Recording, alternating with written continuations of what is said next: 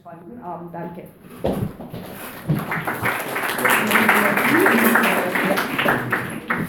Ja, ähm, danke für die Einladung, danke für die einleitenden Worte.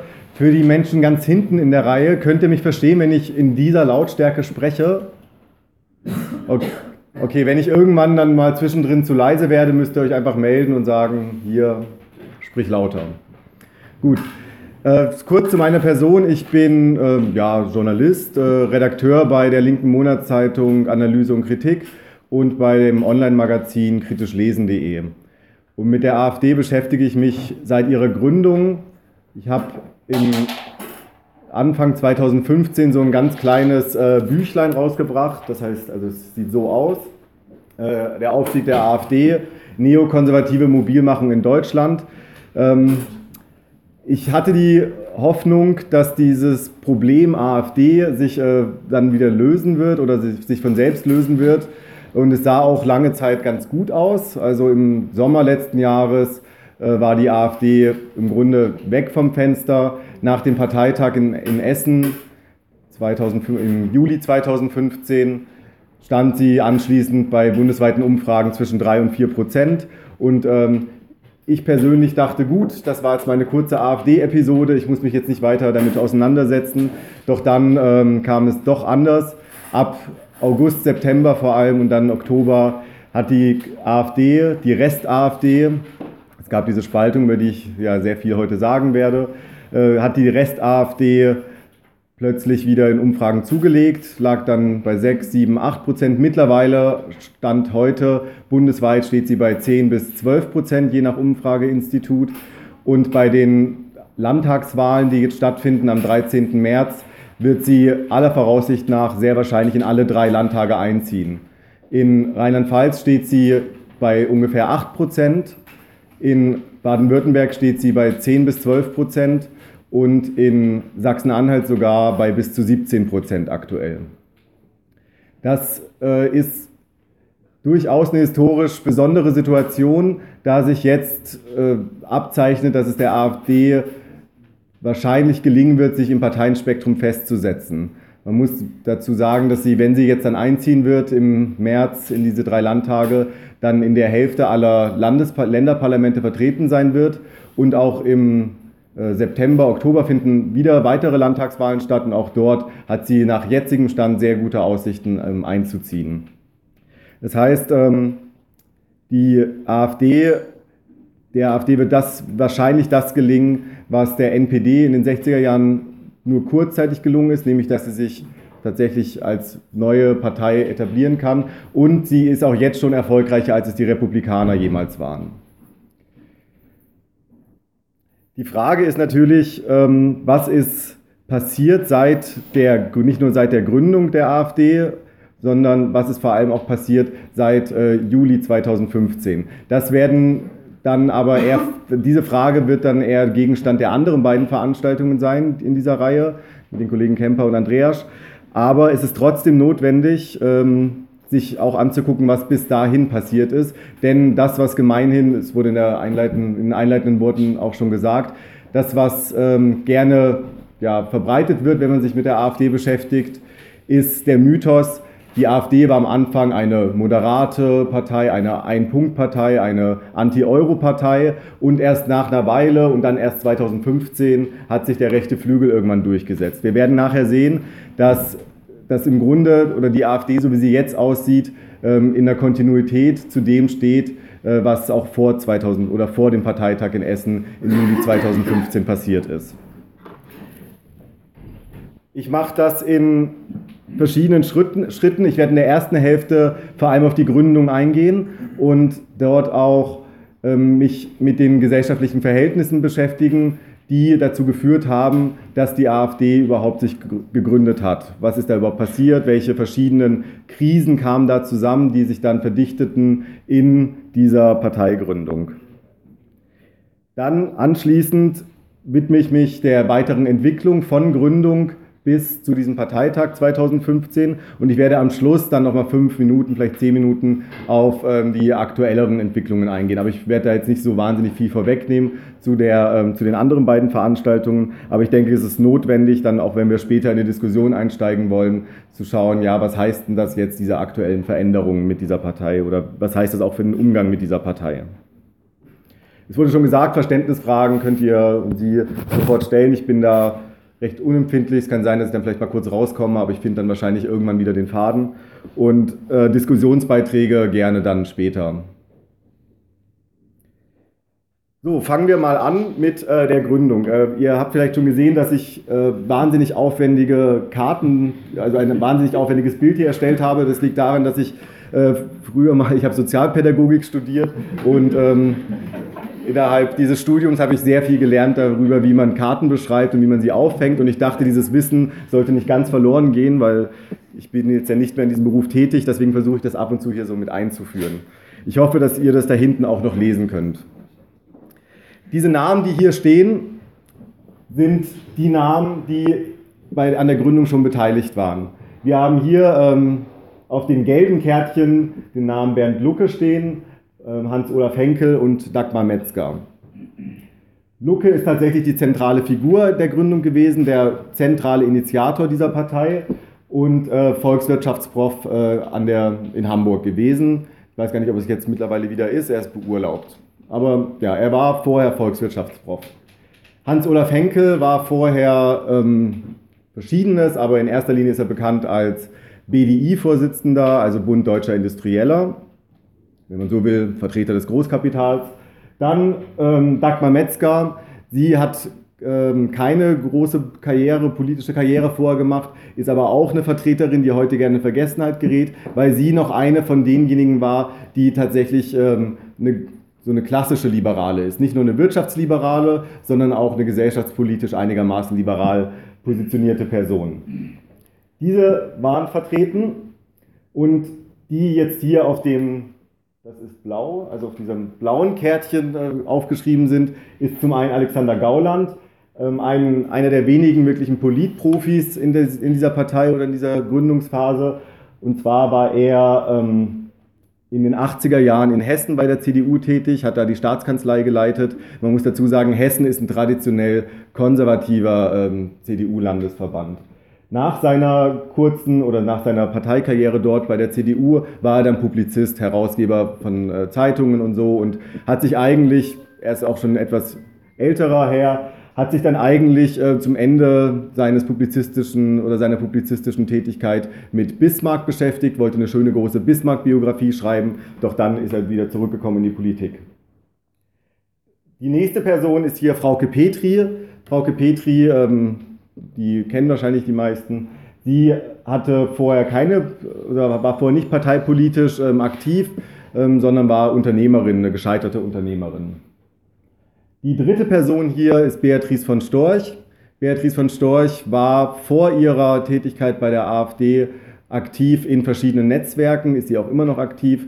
Und zwar in, ähm, ja, es ist ein relativ breites Netzwerk, bei dem sie, ähm, bei dem sie Politik macht, zusammen mit ihrem Mann. Die haben sich eher mit äh, Themen wie ähm, Abtreibung beschäftigt und so. Sie kommt aus einem relativ klassischen konservativen bis rechtskonservativen Bewegungsspektrum, wenn man so möchte. Und als letzte Person hier Konrad Adam, äh, Publizist, Journalist, war bei der FAZ und hat dann auch später für die Welt äh, ab und zu was geschrieben, ähm, auch ein klassischer Konservativer, äh, gefühlte 97 Jahre in der CDU vorher organisiert gewesen aber nicht besonders aktiv, aber er war CDU-Mitglied. So, diese, wenn wir uns diese Personen vergegenwärtigen, die alle anwesend waren im April 2013 beim großen äh, Gründungsparteitag in Berlin. Es waren, in Wahrheit wurde die Partei auch schon ein paar Monate früher gegründet, zwei Monate vorher, aber das war der große Propaganda-Startschuss mit irgendwie über 1000 Leuten und Presse und so weiter. Diese ganzen Personen waren ähm, an dem Tag zugegen und saßen auch, die meisten von ihnen zumindest, ähm, auf dem Podium, haben entweder sich zu Parteisprechern wählen lassen oder in den Vorstand oder haben ähm, durch den Abend oder durch den Parteitag geführt. Allein schon da, durch die Kurzvorstellung dieser Person zeigt sich, dass äh, dieser Mythos der, die AfD sei vor allem eine Partei erstmal von Volkswirtschaftsprofessoren gewesen, die sich nur um ähm, ökonomische Themen und nur um ähm, Eurokrise und sowas äh, gedreht haben. Allein dieses, diese Personen zeigen schon, dass es von Anfang an ein Bündnis war aus verschiedenen Spektren, aus verschiedenen ja, äh, politischen Spektren, die allesamt äh, eher rechts einzuordnen sind. Und zwar haben wir im Wesentlichen zwei Flügel vertreten. Das eine ist der national-neoliberale Flügel, das sind die Personen auf dem gelben, mit dem gelben, auf den gelben Kärtchen. Und das andere ist ein ja, rechtskonservativer Flügel, so könnte man ihn vielleicht erstmal nennen. Zunächst erstmal ein rechtskonservativer Flügel. Und jetzt stellt sich natürlich die Frage, okay, warum kommen dann ähm, diese zwei groben Gruppen, die ich jetzt hier in diese die ich jetzt mal so unterteilt habe, warum kommen die überhaupt zusammen zu diesem Parteitag, beziehungsweise warum entscheiden die sich überhaupt jetzt zusammenzuarbeiten und in einer Partei sich gemeinsam zu organisieren. Und ich gehe davon aus, dass es zwei Krisen waren, die hier dazu geführt haben, dass dieses Bündnis zustande gekommen ist. Die erste Krise ist die Krise des Konservativismus, eine, wenn man so will, so eine Wertekrise, die vor allem diese Leute mit von euch aus gesehen rechts äh, dazu gebracht hat, sich umzuorientieren und neu zu organisieren.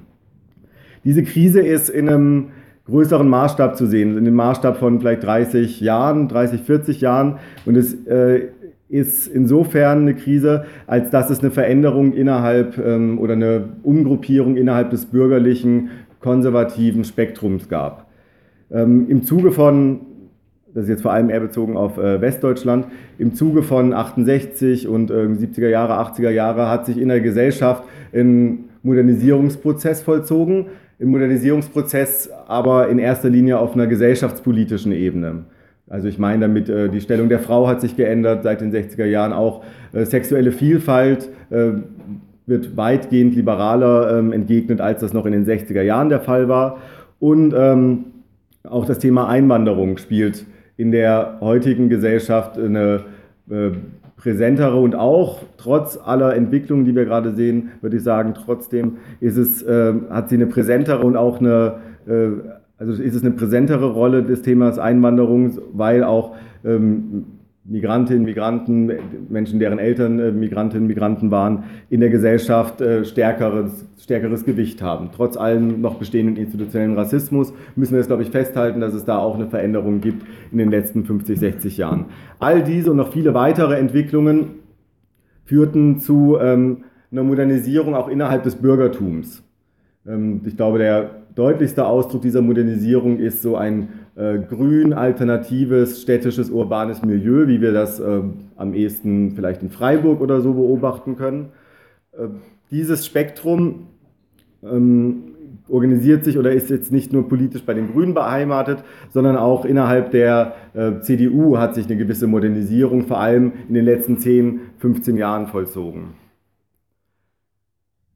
Es ist aber nicht das komplette Bürgertum, das diese Modernisierung mitgemacht hat. Es gibt einen Teil, eines, es gibt einen Teil des Bürgertums, das ähm, sich, wenn man es jetzt mal ganz platt ausdrückt, sich eigentlich die BRD der 50er, 60er Jahre zurückwünscht, in der die gesellschaftspolitische Moral und die Werte ähm, sich ja, genau an diese 50er, 60er Jahre orientieren und ähm, deutlich konservativer und wertkonservativer eingestellt sind.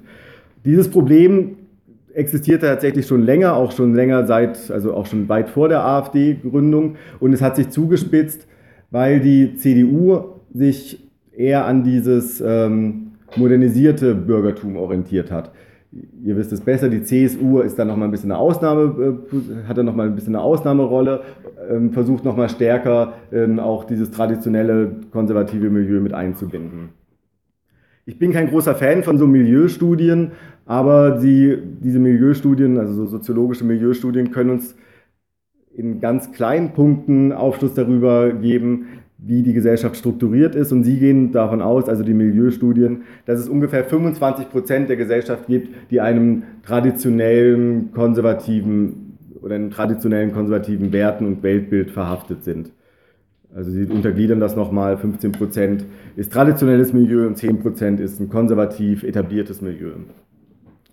Dieses Milieu ist, hat weitgehend die politische Heimat in CDU, CSU und in der FDP eigentlich jahrzehntelang gehabt.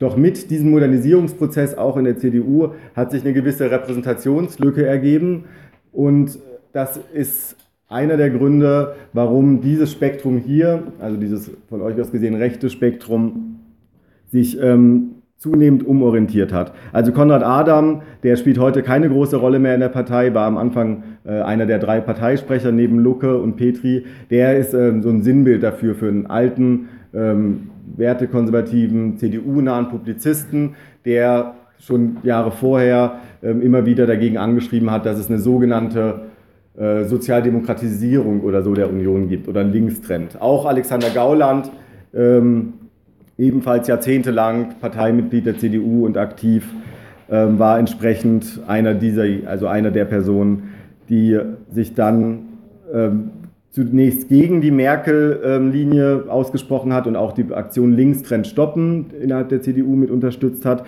und dann irgendwann der Partei den Rücken gekehrt hat. Das würde ich sagen, ist ähm, einer der beiden Krisen, die zu diesem Bündnis geführt haben, die er hier die vier Namen auf der rechten Seite betrifft. Die zweite Krise ist ähm, eine eher ökonomische Krise, aber jetzt, also ich komme nachher noch zu dieser sozialen ökonomischen Krise im Zuge von Finanzkrise, aber äh, hier geht es nochmal um was anderes und zwar ist das eine Krise des, ich würde sagen, eine Krise des Nationalneoliberalismus so ein national, also stärker national ausgerichtetes wirtschaftsnahes Spektrum hat sich auch traditionell äh, jahrzehntelang in den bereits genannten Parteien CDU, CSU, FDP organisiert.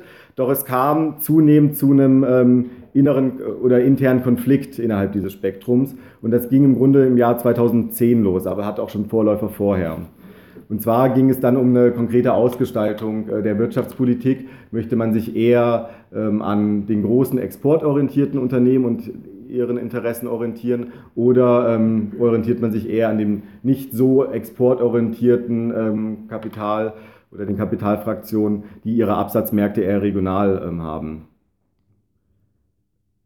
Lucke ist hier ein zentraler Akteur in dieser Krisensituation. Er hat im Jahr 2005 äh, angefangen, äh, verstärkt die VW, also konservative und ähm, neoliberale VWL-Profs zu mobilisieren, hat 2005 den Hamburger Appell beispielsweise äh, mit ins Leben gerufen. Ähm, das war kurz vor der Bundestagswahl. Sie sprachen sich dort, also in diesem Hamburger Appell, gegen eine nachfrageorientierte Wirtschaftspolitik aus und wollten einen Fokus auf die angebotsorientierte und einen äh, rigiden Sparkurs und so weiter äh, durchsetzen oder haben die, der Bundesregierung empfohlen, das so zu machen. 2010 ist ungefähr aus dem gleichen Kreis des Hamburger Appells das Plenum der Ökonomen entstanden, auch wieder wesentlich mit durch Lucke initiiert. Sie richteten sich im Jahr 2010 vor allem an die damalige schwarz-gelbe Bundesregierung, also 2009 bis 2013 war ja bekanntlich die schwarz-gelbe Regierung, ähm, also die Regierung Merkel-Westerwelle an der Macht. Und sie richteten sich damals gegen die Etablierung eines europäischen Stabilitätsmechanismus. Das war ein großer Streitpunkt innerhalb dieses Spektrums. Sie äh, waren der Meinung, dass man äh, diesen nicht einführen sollte.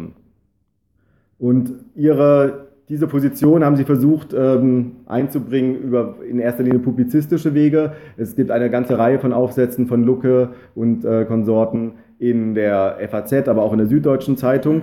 Also da war klar die Strategie auf die bestehende Regierung, dass ja auch ihre Leute praktisch sind, also ihre Leute dahingehend, dass sie darin organisiert waren, dass ihre Ansprechpartner sind, äh, diese Regierung äh, auf ihren Kurs mit zu einzustimmen oder eins, ja, auf ihren Kurs zu bringen.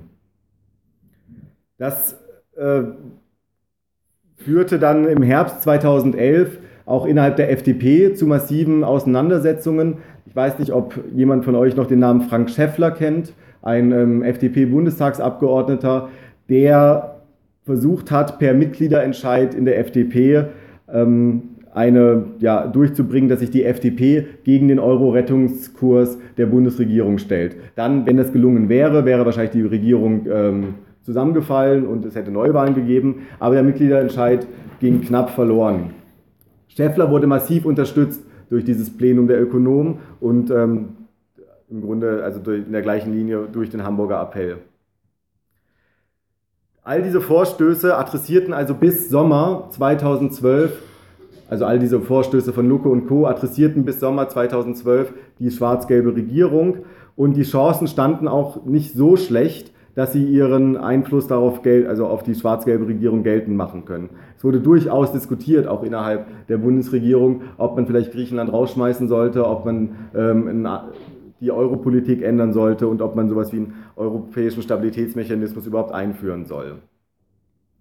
Doch die Hoffnungen von Lucke und Co., die Bundesregierung würde ihren Empfehlungen folgen, die ähm, ja, minimierten sich immer mehr und mehr und im Juni 2012 war die Sache im Grunde gegessen. Der Bundestag beschloss ähm, den ESM, also den Europäischen Stabilitätsmechanismus, und auch die EZB, also die Europäische Zentralbank, entschied kurz darauf, dass sie ähm, am Sekundärmarkt Staatsanleihen von den Staaten kaufen würden ähm, im Eurogebiet, deren Zinsen zu hoch waren und so. Und dann, also damit war klar, dass Griechenland nicht fallen wird und dass die, ähm, dass die EZB einspringen wird bei den ähm, bei den Staatsanleihen und bei der Krise Griechenlands. Richtig materialisiert hat sich diese Entwicklung dann im Oktober 2012. Das sind die legendären Worte von unserem Finanzminister Wolfgang Schäuble, der vor der deutsch-singapurischen Industrie- und Handelskammer die mittlerweile legendären Worte sprach: It will not happen that there will be a Staatsbankrott in Greece. Und ähm, es ist ja auch seitdem noch nicht happened. Das, aber diese Worte, die markieren im Grunde nur eine Vollendung dieser neuen ähm, Zinsstrategie der EZB, die ihre Vorläufer im, also die, die im Grunde schon im Juni, Juli entschieden wurden. Also es zeichnete sich bereits im August und im September 2012 ab, dass äh, ein Ausschluss Griechenlands bei dieser Bundesregierung endgültig vom Tisch ist. Da gibt es dann auch kein Zurück mehr. Und äh, dass auch die Forderung nach einer flexiblen Währungsunion, wie sie zum Beispiel Henkel immer wieder vertreten hat, auch mit dieser bestehenden Regierung nicht durchzusetzen ist. Und genau September 2012 ist auch der Monat, in dem diese Leute hier alle zusammenkommen und den Vorgängerverein der AfD gründen, den Verein zur Wahlalternative 2013 oder so ähnlich hieß der. Das ist der Vorgängerverein der AfD. Also das ist genau in diesem, unter einem Monat nachdem die zentrale Entscheidung dann gefallen ist, kommen diese Leute zusammen und gründen diesen Wahlverein oder diesen, diesen Verein zur Gründung einer Partei, der dann schließlich zur AfD führte. Insofern ist dieser Herbst 2012 ein historischer Zeitpunkt, ein historischer Zeitpunkt, der dazu dient, das äh, bürgerliche rechte Spektrum neu zu gruppieren und äh, neu zu organisieren. Das bezieht sich jetzt in erster Linie auf diese drei Namen links der Wand, also Lucke und so weiter. Aber die anderen Personen, zum Beispiel hier auch äh, Van Storch, haben sich die Monate und auch Jahre zuvor auch zunehmend mit dieser wirtschaftspolitischen und währungspolitischen Frage auseinandergesetzt. Es gab äh, gewissermaßen eine, An also eine Annäherung zwischen diesem ähm, VWL-Spektrum und diesem rechtskonservativen Bewegungsspektrum. Van Storch zum Beispiel hat mit ihrem Netzwerk schon im Sommer 2010 Demos gegen den europäischen Stabilitätsmechanismus organisiert. Das ist praktisch die Annäherung von rechts nach links. Und Henkel wiederum hat die Jahre zuvor ähm, sehr offensiv äh, so Personen wie Thilo Sarrazin forciert, den ich jetzt hier, ähm, das ist so ein verbindendes Glied, so ein organischer Intellektueller, wenn man so möchte, der diese verschiedenen Spektren zumindest äh, ideell und mittlerweile auch personell unterstützt. So, das ähm, zu, der, zu, dem, zu dem Zusammenkommen dieses Bündnisses. Und äh, hier sieht man auch schon, dass äh, diese Beschreibung, die äh, AfD sei nur eine VWL-Partei gewesen, natürlich unzutreffend ist. Ähm, zu Beginn dieser Partei ähm, haben sich Beobachterinnen, Beobachter, Wissenschaftlerinnen, Wissenschaftler, Journalisten und so weiter sehr schwer getan, diese Partei irgendwie zu greifen, irgendwie begrifflich zu greifen. Es gab dann sehr unterschiedliche Beschreibungen. Ja, es ist eine konservative Partei, eine rechtskonservative, eine liberale, eine wirtschaftsliberale, nationalliberal und so weiter. Ähm, all diese Begriffe haben das nicht so richtig auf den Punkt gebracht, was das ist oder was diese Partei denn, ähm, was diese Partei denn so darstellt oder ja, wie man diese Partei fassen könnte. Ähm, das haben sich dann vorübergehend durchgesetzt, äh, so Bindestrich-Beschreibungen. Also das ist eine nationalkonservativ-marktliberale Partei beispielsweise oder marktradikale Partei. Das ist einer der, äh, einer der Beispiele dieser Bindestrich-Beschreibungen gewesen. Ich habe versucht, äh, einen Begriff zu finden, weil das irgendwie befriedigender ist als irgendwie so zwei Begriffe, die man irgendwie so ähm, zusammenführt. Ich habe den Begriff von neokonservativ hier vorgeschlagen. Ähm, finde aber ehrlich gesagt, dass dieser Begriff äh, schlecht gewählt ist. Also er äh, ist insofern äh, nicht so ein günstiger Begriff, um das zu beschreiben, als er ein leerer Begriff ist. Also ein leerer Begriff dahingehend, dass Menschen sehr unterschiedliches oder diesen Begriff verstehen. Also es ist ein Kampfbegriff geworden, der ähm, zwar unterschiedliche Definitionen so hat, die auch teilweise zutreffend sind, aber der in der politischen Debatte nicht so richtig zu gebrauchen ist und äh, sogar irgendwie was, also manche meinten, dieser Begriff hätte auch was Verharmlosendes, also dass es dann im Grunde dann doch nur eine konservative Partei sei. Ich habe aber diesen Begriff trotzdem gewählt, vorübergehend, weil er analytisch äh, für mich zutrifft. Ich habe mich hier an der Verwendung des Begriffs ähm, orientiert, wie er wie er eingesetzt wird, um die Veränderung und die Restauration der Republikaner in den USA zu fassen. Die USA ähm, oder die Republikaner in den USA haben sich in den 70er Jahren komplett neu aufgestellt, waren lange in der Krise und äh, haben neue Gruppen angesprochen. Also da gab es auch eine Umgruppierung innerhalb des rechten Spektrums. Der ähm, Theoretiker David Harvey beschreibt das als eine unheilige Allianz zwischen Big Business und konservativen Christen, die dort zusammengekommen ist. Und ähm, in den 90er Jahren wurde der Begriff verwendet, unter anderem von Leggevi, um zwei Dimensionen zusammenzubringen. Also um zwei Dimensionen, oder der Begriff wurde eingesetzt und mit und zwei Dimensionen wurden auseinanderdifferenziert, die sich in diesem neuen republikanischen Projekt dann äh, verdichteten. Das ist einerseits eine ökonomische Ebene und andererseits eine gesellschaftspolitische Ebene. Also die konservativen Christen beispielsweise, die eher ähm, sich gegen auch Modernisierung in der Gesellschaft und sowas richteten und die eher ökonomische Ebene, die ähm, ein stärkeres neoliberales Programm ähm, durchsetzen wollten. Und ich fand, äh, dass wenn wir uns jetzt hier nochmal diese diese Gruppierung hier angucken, dass das doch eigentlich zutreffend ist. Es gibt diese ökonomische Ebene, äh, national-neoliberales Spektrum und es gibt dieses ähm, rechtskonservative äh, Spektrum, das eher auf einer gesellschaftspolitischen Ebene, auf einer kulturellen Ebene agiert. Und so kam ich darauf, okay, ökonomisch stärker an deutschen Interessen ausgerichtete Spielart des Neoliberalismus und moralisch sollen die gesellschaftlichen und gesellschaftspolitischen Modernisierungen der letzten 50 Jahre weitgehend rückgängig gemacht werden. Ich sehe aber, wie gesagt, ein, dass dieser Begriff ähm, eigentlich politisch nicht zu gebrauchen ist. Aber ich denke, analytisch hilft er uns immer noch weiter, um, so diese, um, dieses, um dieses Bündnis zu Beginn dieser Partei besser zu begreifen.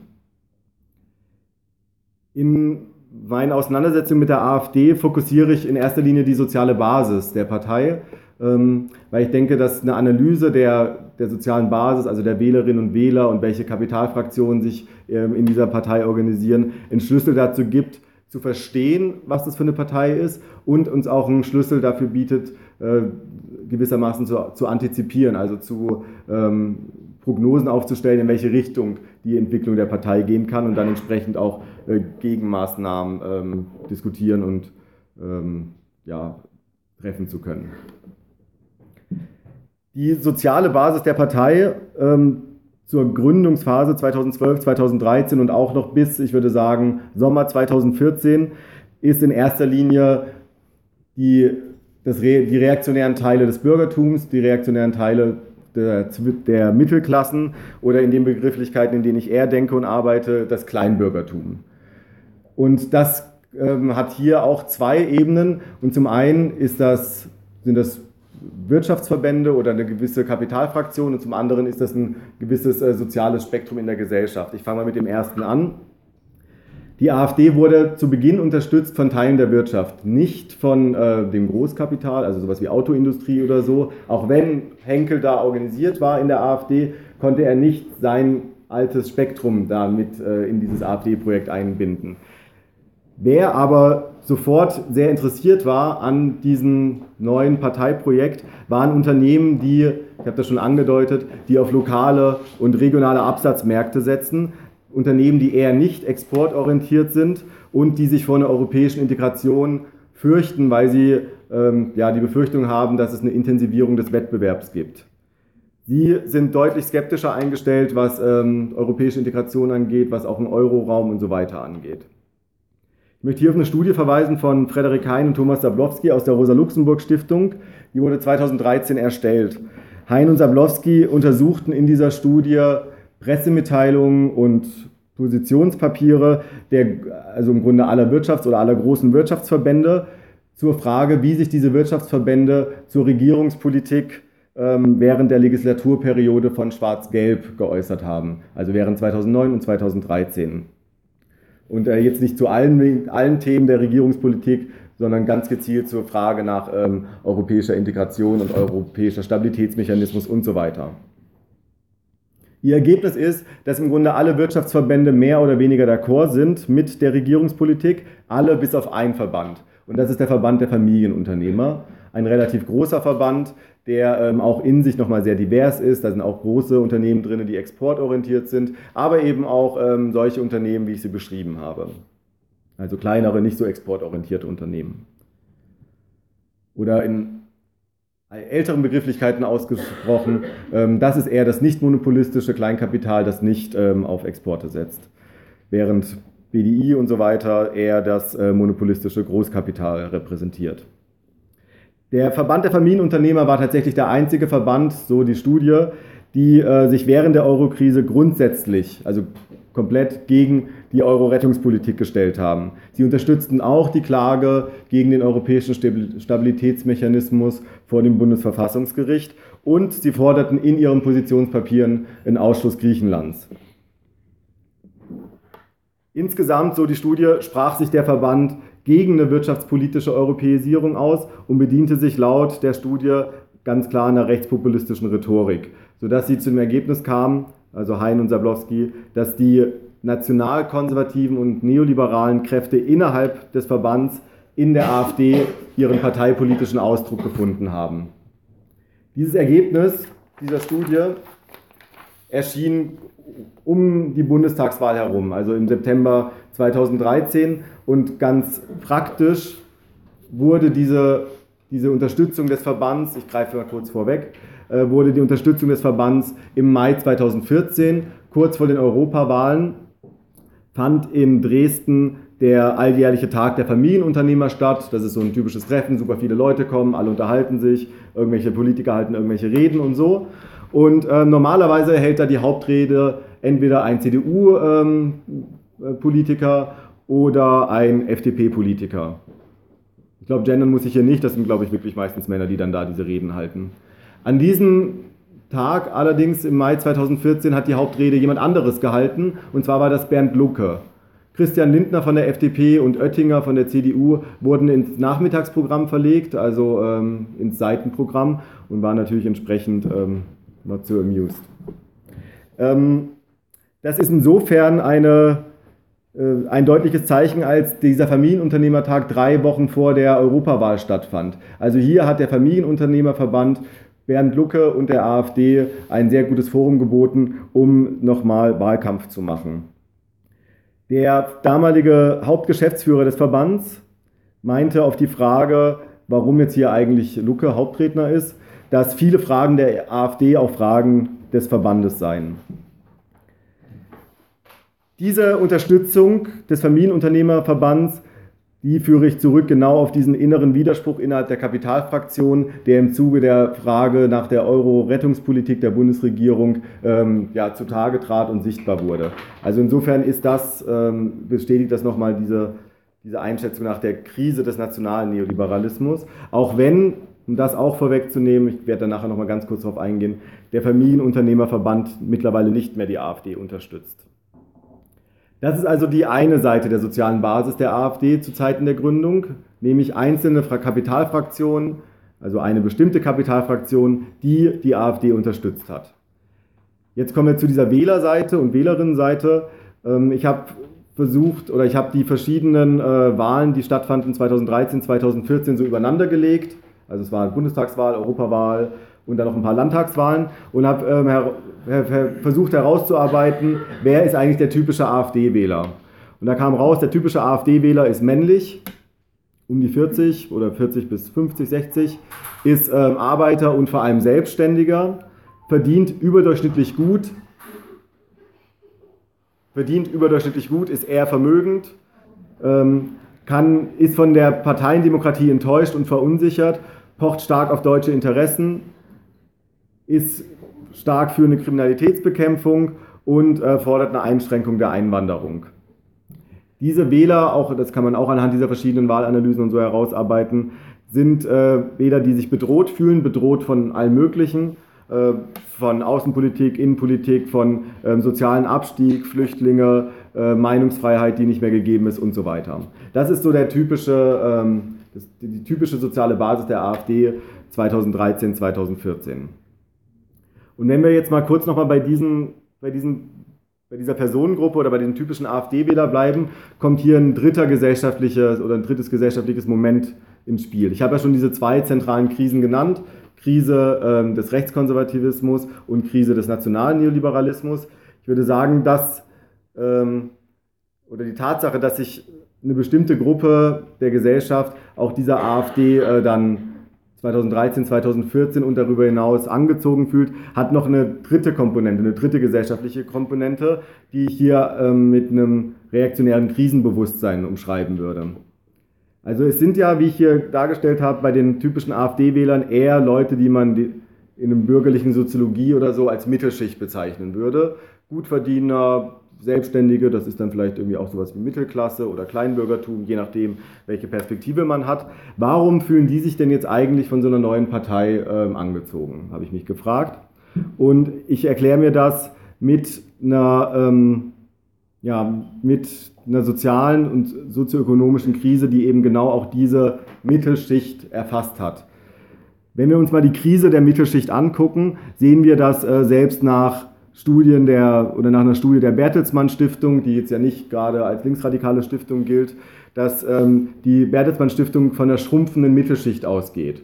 Sie haben gesagt oder sie haben herausgefunden, anhand fragwürdiger Kriterien, sie haben einfach nur Einkommen zur Grundlage genommen, aber gut, nehmen wir das mal so hin, ähm, dass anhand von Einkommen man zumindest sagen kann, dass die Mittelschicht, also so der mittlere Einkommens, äh, die mittleren Einkommensgruppen in den Jahren zwischen 1997 und 2012 von 65 Prozent auf, auf 58 Prozent geschrumpft ist. Das sind 7 Prozent innerhalb von 15 Jahren, das ist schon relativ viel, weil so eine gesellschaftliche ähm, und auch ökonomische Entwicklung bei Einkommen sich jetzt eigentlich nicht so wahnsinnig schnell vollzieht. Also hier sehen wir, äh, okay, es gibt tatsächlich etwas, was man als schrumpfende Mittelschicht bezeichnen könnte. Zugleich, in dem gleichen Zeitraum, haben wir einen Anstieg der untersten Einkommensschichten um 4 äh, Millionen bei nicht so wahnsinnig vielen äh, Personen in Deutschland, 80 Millionen, sind 4 Millionen tatsächlich relativ viel, 4 Millionen mehr, die zur unteren, zu den untersten Einkommensschichten zählen. Das ist so sehr makromäßig und so, aber ähm, ich denke mal auf so einer äh, subjektiveren Ebene und auch noch einer Mikroebene kommen wir ähm, diesen, dieser Entwicklung, die, von der auch die, ähm, das Kleinbürgertum betroffen ist, ein bisschen näher. Und zwar ähm, haben wir natürlich einen Ausbau von, ähm, vielfach belegten Ausbau von prekären Beschäftigungsverhältnissen, die natürlich nicht nur jetzt Arbeiterinnen und Arbeiterinnenklasse betrifft, sondern eben auch mittlere Klassen betrifft. Also die zum Beispiel, es ist auch eine populäre Feuilleton-Debatte in der FAZ und sonst wo beschäftigt man sich gerne mit der Generation Y, die jetzt irgendwie so verloren ist und so unsicher ist und so weiter. Da ist natürlich äh, viel selbstreferenzielle Bespiegelung mit dabei in diesen Feuilleton-Beiträgen, aber ähm, im wahren Kern würde ich darin schon entdecken. Also ein bisschen pathetisch ausgedrückt und so hat das wärmende Gefühl der sozialen Sicherheit in einem fordistischen Sozialkapitalismus der 60er, 70er, 80er Jahre wurde dieses wärmende Gefühl zunehmend ähm, ersetzt durch so eine klamme Abstiegsangst in einem Krisenkapitalismus. In einem Kapitalismus, der einem kein ähm, ja kein Aufstieg mehr verspricht, wie vielleicht noch die Generation der Eltern, sondern der mit stetigem Abstieg droht. So, das ist jetzt erstmal die äh, soziale ökonomische Ausgangslage, der sich äh, breite Teile der Gesellschaft von Arbeiterklasse bis Mittelklassen ähm, ausgesetzt sehen. Ähm, aber hier in einem Teil der Mittelklassen bricht das um oder fällt das um in, einen, ähm, ja, in eine wohlstandschauvinistische äh, Verarbeitung von Krise und vom subjektiven Abstiegsgefühl. Da ein schillernder Begriff ist der des Wohlstandschauvinismus beispielsweise, dass man praktisch aus Angst vor Abstieg, es ist jetzt erstmal dahingestellt, ob man real abgestiegen ist oder ob man sich Sorgen macht, dass man absteigt, das ist erstmal nur eine subjektive Angelegenheit, ähm, hat sich dieser Wohlstandschauvinismus äh, äh, verbreitet. Es gibt beispielsweise ein Beleg dafür, ist, sind die Studien von äh, Heidmeier. Heidmeier ist äh, so ein mittlerweile emeritierter Soziologieprof aus Bielefeld, der bereits 2010 von einer Verrohung des Bürgertums sprach. Er meinte, ähm, dass der zunehmende entsicherte Teil der Mittelklassen, oder er nennt es dann wahrscheinlich Mittelschicht, dass ein zunehmender Teil der Mittelschicht ähm, seine, seine Bedrohung äh, ähm, ja, kanalisiert in der Abwertung von Nutzlosen. Und da meint er bei einem zwei Gruppen ausfindig gemacht zu haben. Die Abwertung trifft vor allem Obdachlose, Erwerbslose, Leute, die als faul deklariert werden und äh, Muslime. Das ähm, war auch damals schon ein Befund. Und auch wenn wir uns das jetzt mal angucken, die, äh, das Thema Islam, den Stellenwert des Thema, Themas Islam in diesem Spektrum ist tatsächlich relativ hoch. Ähm, Forscherinnen und Forscher, die sich in Traditionen dieser Heidmeier-Studien sehen, haben das 2014 noch mal ein bisschen konkretisiert und sprechen von einem marktförmigen Extremismus.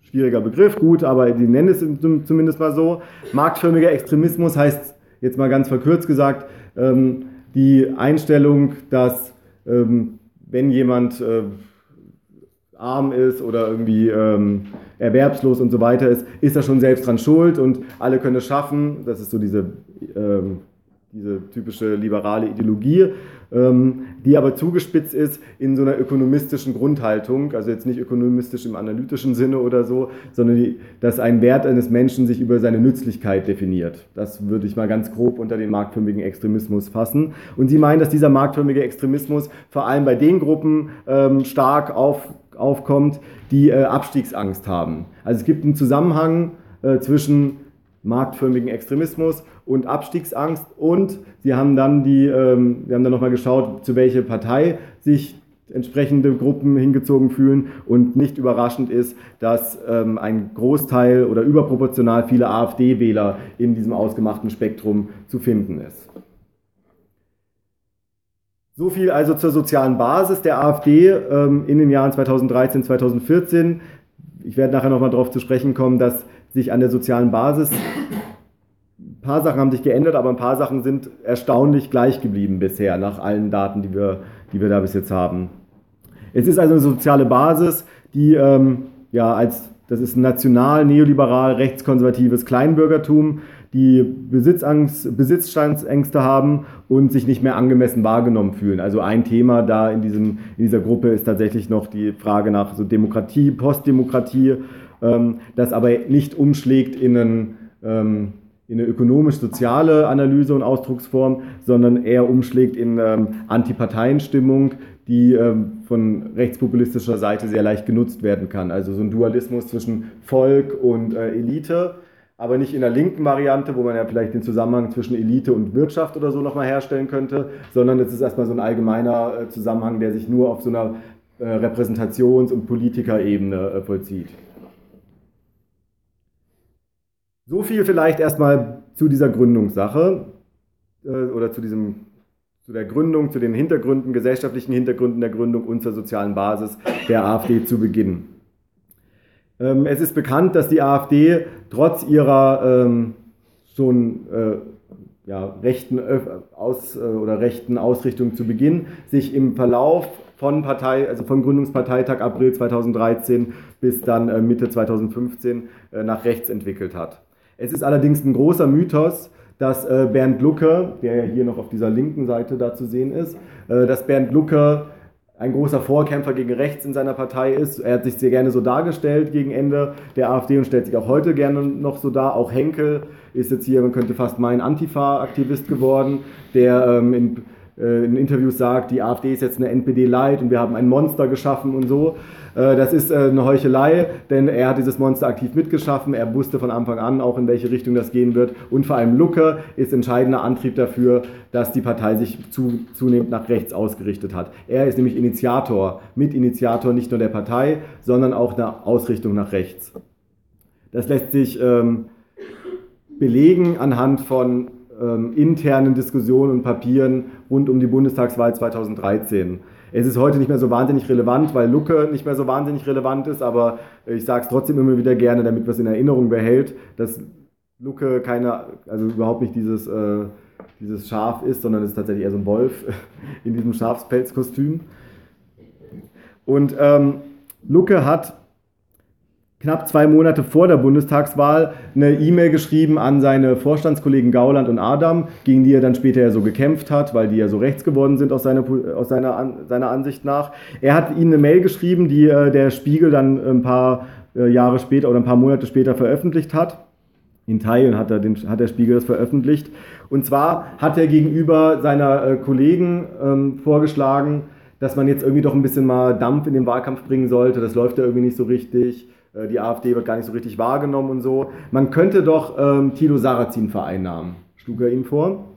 Ähm, und er schrieb wörtlich, ja, das könnte viel Aufmerksamkeit bringen. Die Linken fänden das voll blöd, das wäre gut für uns. Wir hätten irgendwie dann, wären wieder stärker in der Debatte und so. Ähm, und das könnte uns vor allem auch Zuspruch in der Bevölkerung bringen. Konkret hatte sich dann ähm, Lucke überlegt, ah man könnte ja so zwei, Monate, äh, zwei Wochen ungefähr vor der Bundestagswahl so eine große Wahlkampfveranstaltung machen und Sarrazin einen Buchpreis übergeben. So hier der AfD-Superbuchpreis an den Autor äh, Tilo Sarrazin. Das hat er in den Vorstand eingebracht und äh, Michaela Merz, die damals im Bundesvorstand saß und die ich ein paar Mal interviewen konnte für das Buch, also die ist keine AfD, kein AfD-Mitglied mehr, sondern ist schon frühzeitig ausgetreten, aber sie konnte mir so ein paar interne Infos und so geben. Sie hat ähm, äh, beschrieben, dass sie diese offene Werbung für Sarrazin durch Lucke oder durch die AfD im Bundesvorstand noch verhindern konnte. Sie gemeinsam übrigens auch noch mit äh, Dagmar Metzger und anderen Personen, die zu diesem Zeitpunkt noch äh, in der Partei organisiert und aktiv waren. Michaela Merz kommt also zu dem Ergebnis, dass Lucke maßgeblich verantwortlich ist für die spätere Entwicklung der AfD, da er die Partei bewusst dem rechten und rechtspopulistischen Rand geöffnet hat. Im weiteren Verlauf ähm, änderte sich dann nach der Bundestagswahl, die AfD kam ja bekanntlich nicht rein, kurz unter 5% gelandet.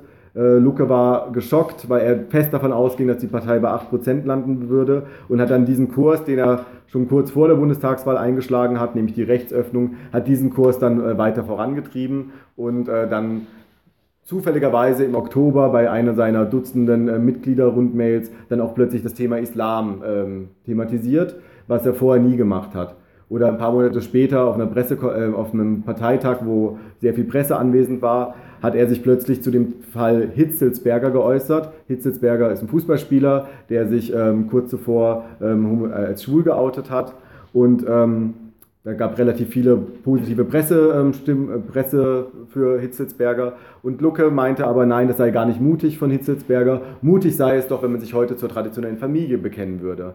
Also hier ein weiteres Beispiel dafür, wie dann Lucke auf einmal ein Thema ähm, angesprochen hat, nämlich ähm, ja, äh, sexuelle Vielfalt, was ihn vorher überhaupt nicht interessiert hat. Also da sehen wir, dass diese strategische Ausrichtung nach rechts weiterging. Die äh, Zusammensetzung der AfD änderte sich dann zunehmend nach der Bundestagswahl, was auch daran lag, dass ähm, mehr und mehr Mitglieder beispielsweise der ähm, Mini-antimuslimischen äh, Partei Die Freiheit auch in die AfD gegangen sind. Das ist vor allem im sächsischen Landesverband der Fall. Äh, Schätzungen zufolge oder nach eigenen äh, Verlautbarungen der AfD Sachsen befinden sich, befanden sich im 2013, 2014 ein Sechstel der Mitglieder der AfD-Mitglieder in Sachsen waren früher Mitglied bei der Partei Die Freiheit. Das klingt jetzt vielleicht quantitativ nicht so wahnsinnig viel, ein Sechstel hm, ist ja nicht so schlimm, aber man muss natürlich sagen, dass ähm, es ein qualitativ riesiger Unterschied ist, wenn du von der Partei kommst, organisiert warst, deine Netzwerke irgendwie schon hast und auch weißt, wie Parteipolitik funktioniert und dann geschlossen als Gruppe in eine neue Partei reingehst. Also der Einfluss der Freiheit, vor allem in den ostdeutschen Landesverbänden, vor allem auch in Sachsen, ist äh, gar nicht gering einzuschätzen. Die Partei gibt es im Grunde kaum noch. Ein Großteil der Freiheitpartei ist tatsächlich übergetreten in die AfD. Ähm, der Vorsitzende damals der Freiheitpartei hat ähm, auch um die Bundestagswahl 2013 dazu aufgerufen. Er meinte, ja, im Wesentlichen zu 90 Prozent oder so ist, der, ist die Programmatik der AfD die Programmatik der Freiheit. Lasst mal alle da reingehen. Ähm, Luke, äh, Luke hatte dann so einen kleinen Schlingerkurs, hat dann immer mal wieder gesagt, nein, wir dürfen jetzt nicht so viele Freiheitmitglieder aufnehmen. Dann einen Tag später hat er sich dann wieder positiver geäußert. Dann hat er mal wieder gesagt, dass er Pegida ganz doof findet. Einen Tag später hat er das dann doch wieder so ein bisschen verteidigt. Also er hatte da so einen Schlingerkurs, ähm, der ihm dann im Endeffekt ja auch ähm, ja, mit zum Verhängnis wurde. Die, der weitere Verlauf der, ähm, der AfD-Entwicklung wurde dann, oder diese Rechtsentwicklung wurde dann vor allem im Sommer 2014 offenbar. Im Sommer fanden drei Landtagswahlen statt, in Sachsen, in Brandenburg und in Thüringen. Und äh, dort konnten, äh, konnte die AfD einen wahnsinnigen Erfolg überall einheimsen. Also teilweise über 10 Prozent, aber so, sie landeten plus minus bei äh, ja, 9 bis 12 Prozent bei diesen drei Wahlen. Und das sind vor allem drei Landesverbände gewesen, die äh, damals schon und heute ja auch sehr rechts eingestellt sind, also rechter Flügel der, ähm, der Partei darstellen. Dadurch hat sich auch nochmal innerhalb der Partei weiter diese, äh, oder hat sich innerhalb der Partei die, äh, die Kräfteverhältnisse haben sich dann weiter verschoben. Ähm, dieser eher national-neoliberale Flügel um Lucke und Henkel war eingebunden größtenteils im, im Europaparlament. Die meisten äh, Köpfe dieses Flügels saßen da in Brüssel rum, während dann dieser andere Flügel um Gauland und Petri bei den Landtagswahlen oder auch bei der tagesaktuellen Politik, ähm, die bei den Leute, die in Landtagen sitzen, natürlich eine höhere äh, auch mediale Aufmerksamkeit haben als Leute, die dann in Brüssel sitzen. Das konnten sie ge ge geschickt und gezielt nutzen, um auch innerhalb der Partei die, Kräftever die Kräfteverhältnisse zu verändern. Spätestens jetzt, also spätestens im, ähm, im Sommer 2014, haben sich so die tatsächlich liberalen Vertreter von dieser Partei verabschiedet. Diese Person war noch da, auch noch weitere äh, Volkswirtschaftsprofs, aber ähm, Dagmar Metzger oder auch die äh, Michaela Merz, die ich da, also die, eine meiner Interviewpartnerinnen, die haben sich dann ähm, im September, vor allem September 2014 verabschiedet. Da gab es eine richtige Austrittswelle. Also spätestens da waren die tatsächlich liberal-konservativen ähm, in der Partei nicht mehr dabei oder ähm, haben sich zumindest aus den Geschäften zurückgezogen. Es kam aber äh, ein neuer Flügel dazu. Und zwar sehr methodisch jetzt. Ähm, ein Flügel,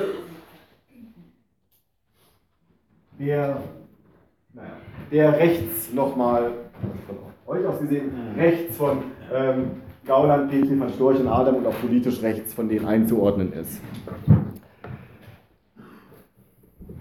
Dieser Flügel, ähm, Höcke ist, glaube ich, den meisten im Begriff. Er ist Landesvorsitzender ähm, oder zumindest Fraktionsvorsitzender im thüringischen, thüringischen Landtag für die AfD und äh, zentraler Frontman des äh, Rechtsaußenflügels innerhalb der AfD. Und Poggenburg ist sein, ähm, sein Buddy aus Sachsen-Anhalt. Der ist dort Vorsitzender und wird ähm, am 13. März einer der großen Helden innerhalb der AfD sein. Ich habe es ja vorhin gesagt, 17 Prozent stehen sie gerade. Selbst wenn sie nicht bei 17 Prozent landen, ähm, wird er derjenige sein, der das bisher beste Wahlergebnis für die ähm, AfD eingefahren haben, haben wird. Ähm, kurze Randbemerkung, die, man kann das gar nicht hoch genug äh, einordnen, diesen aktuellen Stand bei der AfD ähm, in Sachsen-Anhalt. Momentan steht sie sogar vor der SPD, die bei 16 Prozent liegt. Und äh, der, der Raum zur Linkspartei ist auch nicht mehr so wahnsinnig äh, groß. Die Linkspartei steht gerade bei 21 Prozent. Es ist durchaus möglich, weil Sachsen-Anhalt auch äh, traditionell ein sehr äh, schwierig einzuschätzendes Bundesland ist, was Wahlen angeht, dass die AfD die zweitstärkste Partei dort wird. Also vielleicht sogar noch bei 20 Prozent oder so landet.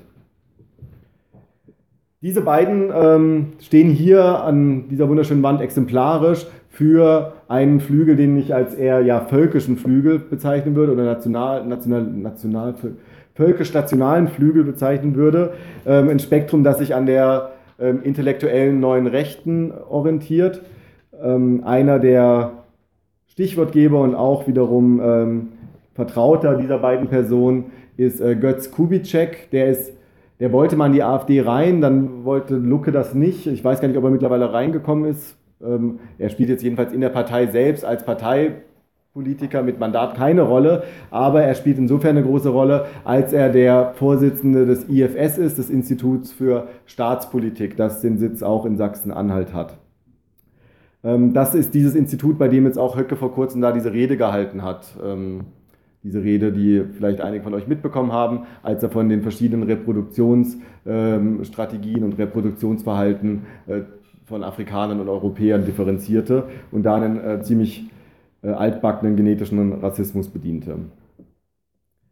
Ähm, dieses neurechte Spektrum ist ähm, auch zunehmend in dieser Entwicklung der AfD ähm, einflussreicher geworden.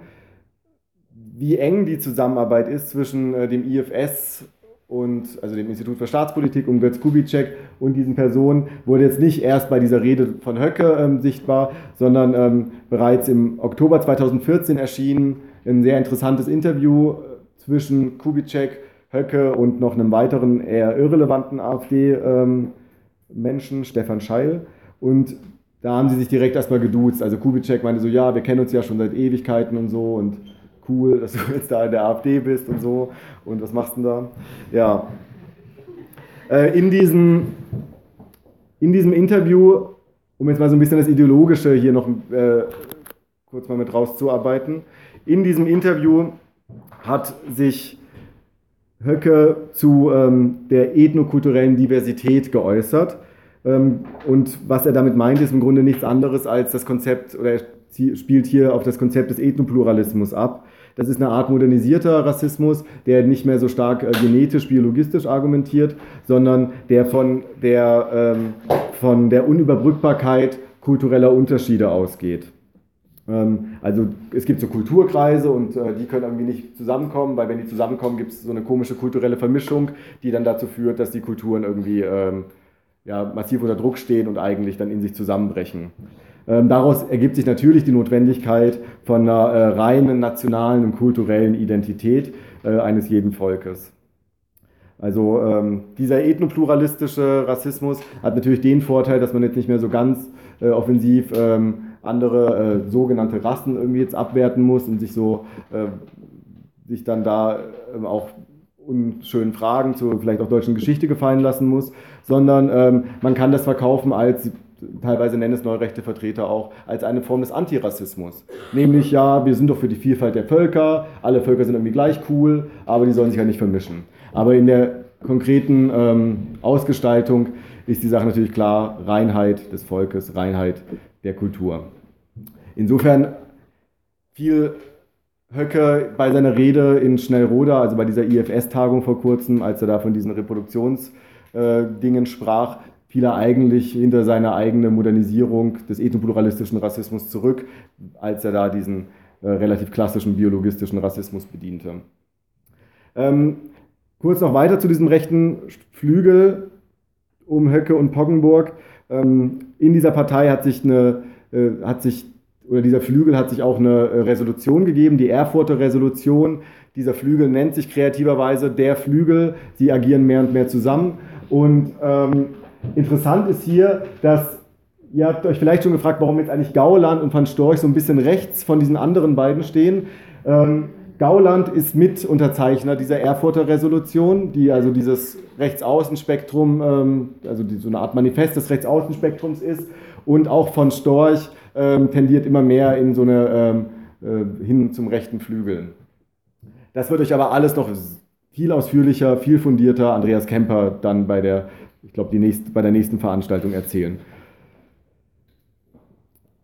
Ähm,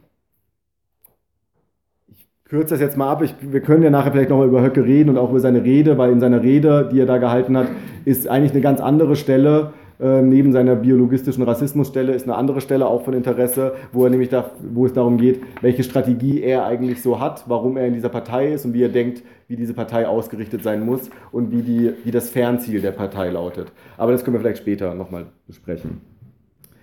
Wir kommen nämlich jetzt dann in der kurzen Entwicklungsgeschichte langsam zum Parteitag. Parteitag Juli 2015 Essen, großer Showdown. In den Monaten zuvor hat sich äh, die Diskussion zwischen diesem blauen Flügel, also dem jetzt hier mittleren Flügel und äh, dem Lucke- und Henkelflügel äh, zugespitzt. Ähm, es war eigentlich eine beispiellose Zuspitzung mit ähm, äh, persönlichen Beleidigungen. Henke hat irgendwie Adam vorgeworfen, nicht mehr ganz dicht zu sein, irgendwie schon senil zu sein und so. Ähm, alle haben sich gegenseitig wirklich derbst abgehatet und ähm, es war klar, zusammen geht das nicht mehr so richtig gut. Äh, die junge Freiheit, also auch einer der neurechten ähm, äh, Publikationen, wollte noch irgendwie die Wogen glätten, hat immer wieder gesagt, hey Leute, das ist eine historische Chance, die ihr da habt, vergeigt bitte nicht, ihr müsst zusammenbleiben und so. Ähm, hat nicht geklappt. Äh, Showdown in Essen Petri ist angetreten als Vorsitz, äh, also hat sich um den Vorsitz beworben und auch Lucke. Äh, beide haben zuvor gesagt, ey, zusammen machen wir überhaupt keinen Vorsitz mehr, das wäre total bescheuert. Deswegen ist es hier jetzt eine Entweder-Oder-Entscheidung. Diese Entweder-Oder-Entscheidung ging zu Ungunsten von Lucke aus. Er hat nicht mehr mehr 30 Prozent bekommen. Äh, Petri war die große Siegerin des Tages, auch deshalb, weil Höcke, Poggenburg und Co. Petri mit unterstützt haben. Kurz danach, ein paar Tage später, haben sich dann Lucke und Henkel von dieser Partei verabschiedet ist der Zeitpunkt, an dem ich abhänge. Sie haben eine neue Partei gegründet mit dem passenden Namen Alpha und äh, diese Alpha-Partei ist jetzt nicht so die große Massenorganisation geworden, wie Sie sich vielleicht erhofft haben. Ähm, sie besteht aus Schätzungen oder nach eigenen Angaben so 2500 Mitgliedern. Viele derjenigen, die auch äh, die AfD verlassen haben, ungefähr 20 Prozent der Mitglieder, haben sich gar nicht neu organisiert in der Alpha. Ähm, wer im Wesentlichen in Alpha ist, ist eben Lucke, Henkel, ähm, Starbati, Trebesius, Kölmel. Das sind fünf Namen jetzt einfach, die wir vergessen können. Aber diese fünf sitzen auch im Europaparlament. Das ist so praktisch die Machtbasis ähm, dieser Alpha-Partei. Sie treten auch zu allen drei Landtagswahlen jetzt an. Ähm, ich weiß nicht, wo sie stehen, weil sie werden nicht geführt von den äh, Wahlforschungsinstituten, was darauf zu schließen lässt, dass sie wahrscheinlich nicht bei 10% stehen, sondern eher bei einem Prozent. Ähm, nach dem Parteitag ja, äh, war, ich habe es ja eingangs gesagt, war die Partei erstmal dann bei 3%, aber hat dann durch diese Debatte um Flüchtlinge, Asyl und so weiter äh, starken Aufwind bekommen und wurde auch nochmal deutlich schärfer in ihrer Rhetorik. Ähm, ich würde sagen, nicht so sehr in ihren Inhalten, weil das eigentlich schon vorher angelegt war. Ähm, Höcke und Poggenburg waren ja vorher auch schon in dieser Partei aktiv und auch Gauland, Petri, von Storch, Adam. Ähm, haben sich in ähnlicher Weise auch schon vorher geäußert. Es hat sich vielleicht eine, ähm, auf so einer Formebene, auf so einer Rhetorikebene gibt es eine Zuspitzung, aber inhaltlich würde ich nicht sagen, dass es eine wahnsinnige Veränderung gibt. Ich hänge Adam mal ab, weil der äh, spielt im Grunde keine Rolle mehr. Der ist zwar noch Parteimitglied, aber ähm, wurde geschasst. Vielleicht hat der Henkel ja recht. Ähm, ich bin jetzt eigentlich schon ein bisschen drüber, aber ich mache trotzdem noch mal kurz weiter.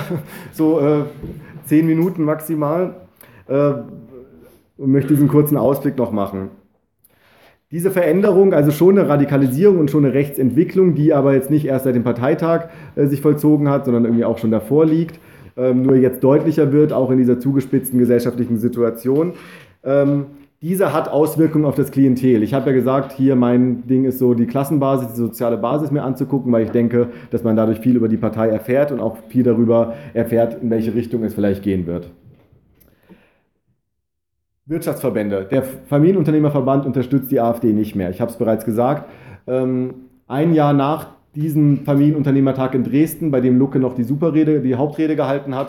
Ein Jahr später fand in Berlin ähm, wieder ein Familienunternehmertag statt, nämlich Ende April. Dort waren alle Parteien vertreten, außer Linksparteien natürlich. Ähm, Grüne, CDU, CSU, FDP und so weiter waren irgendwie alle dabei.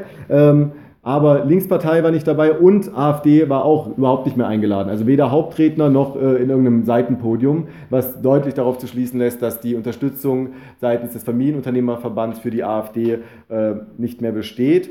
An was ist jetzt, also ob das jetzt, welche internen Gründe das hat innerhalb des Familienunternehmerverbands, kann ich leider nicht sagen. Also es war davor auch eine umkämpfte Sache, ob man sich der AfD so anschließen soll.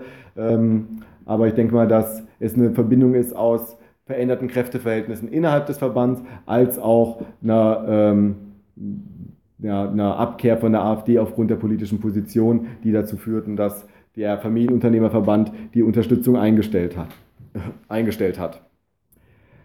So, das ist jetzt, also diese Kapitalfraktion ist weitgehend verloren gegangen, wobei man sagen muss, dass ähm, wenn wir uns auch inhaltlich mal noch angucken, was die AfD macht, ist dieser Flügel um Lucke und Henkel zumindest inhaltlich nicht ganz verloren gegangen. Ich habe äh, mir für Vorbereit zur Vorbereitung für heute mal die Programme, die Landtagsprogramme, äh, Landtagswahlprogramme angeguckt, also dieser drei Bundesländer. Und ähm, es ist eine auffällige, es gibt einen auffälligen Unterschied beispielsweise zwischen dem Programm der baden-württembergischen AfD und dem Programm ähm, für die Wahlen in Sachsen-Anhalt. In Baden-Württemberg ähm, wird ist der, Wirtschafts-, ist der Punkt Wirtschaftspolitik und Sozialpolitik, ja, vor allem Wirtschaftspolitik, äh, immer noch ein sehr präsenter Punkt. Äh, da wird sich ausgesprochen für eine Deregulierungsoffensive, für Steuersenkungen, für Flexibilisierung des Arbeitsmarktes, also Hartz 100 oder so, für Bürokratieabbau. Ähm, und es wird ähm, an mehreren Stellen der Mittelstand hervorgehoben, wie wichtig doch der Mittelstand ist.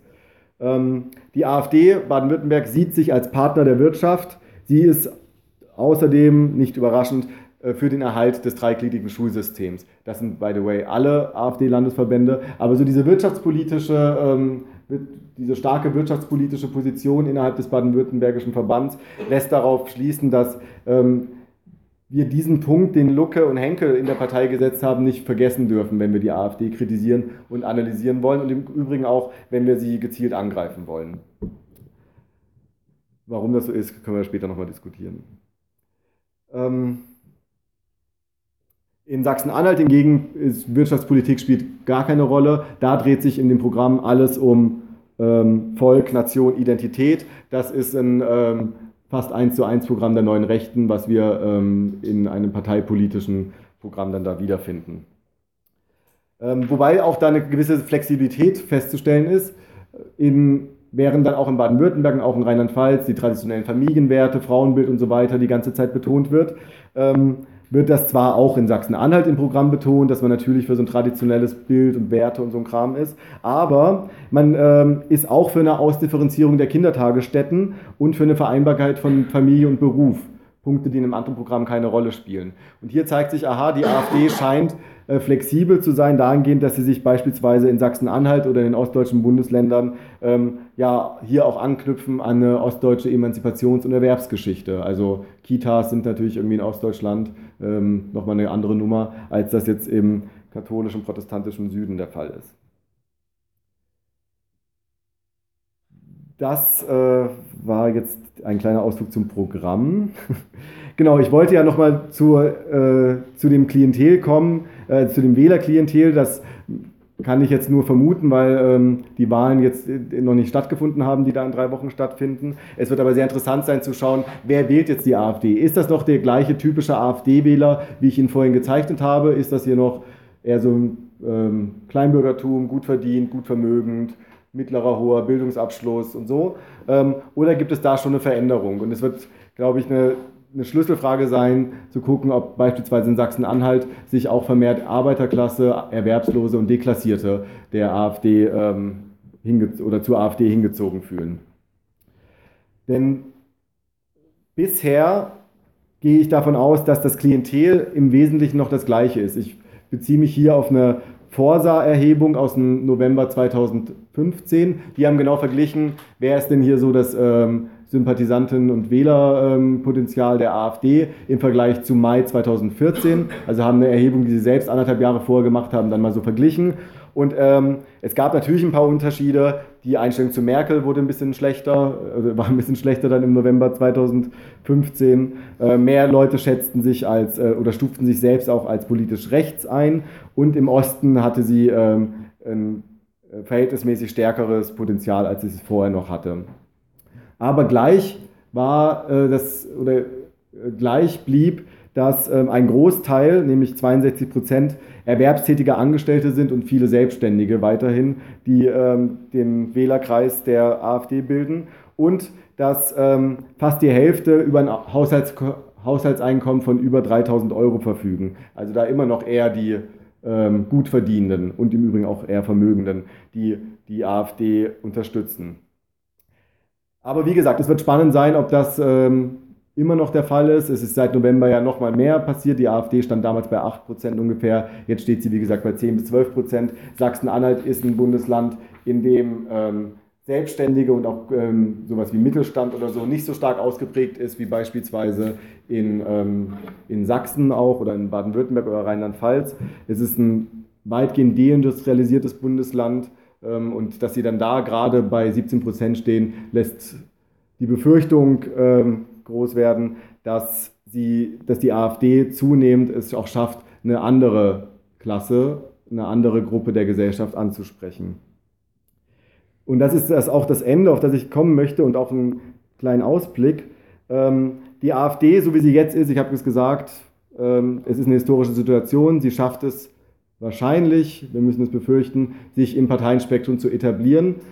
Ähm, sollte es der AfD aber gelingen, ein Klassenbündnis zu schmieden, ähnlich wie der Front National in Frankreich, ähnlich wie auch die Tea Party in den USA, sollte es gelingen, ähm, ein Bündnis zwischen Kleinbürgertum, Mittelklasse und Arbeiterklasse und Deklassierten zu schmieden, dann ist das eine Partei, die wir nicht mehr bei 10% oder so haben, sondern die wir dann vielleicht zukünftig bei 20% eher taxieren müssen.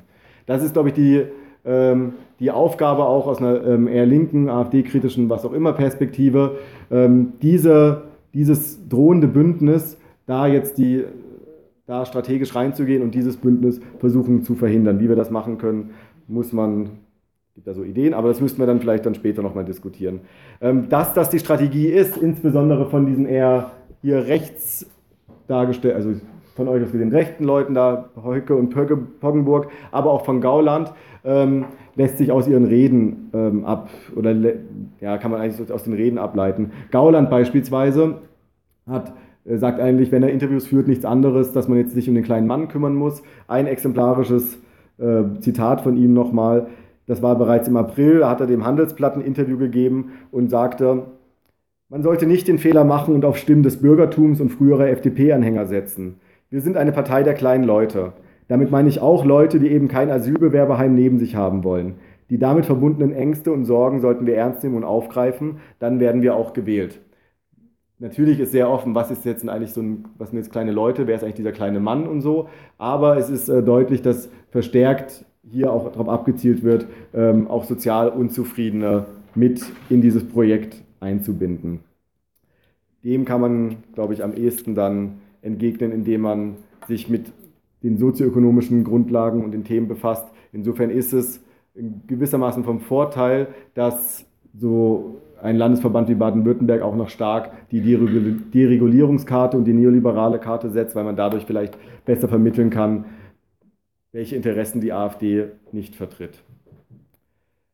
Also, Abschluss, letzter Satz. Sollte der Trend so weitergehen ähm, und nicht nur der Trend, dass die AfD von Monat zu Monat mehr Prozentpunkte gewinnt, sondern sollte der Trend auch so weitergehen, dass sie ein weiteres Spektrum abgreifen kann, dann wird die Rechtsentwicklung und auch das Problem der AfD äh, für eine gesamtgesellschaftliche Auseinandersetzung, das seine Ursachen, wie gesagt, auch schon in der Geschichte vor dem Parteitag 2015 hat, dann wird es ein ähm, noch, noch viel größeres Problem werden. Dankeschön.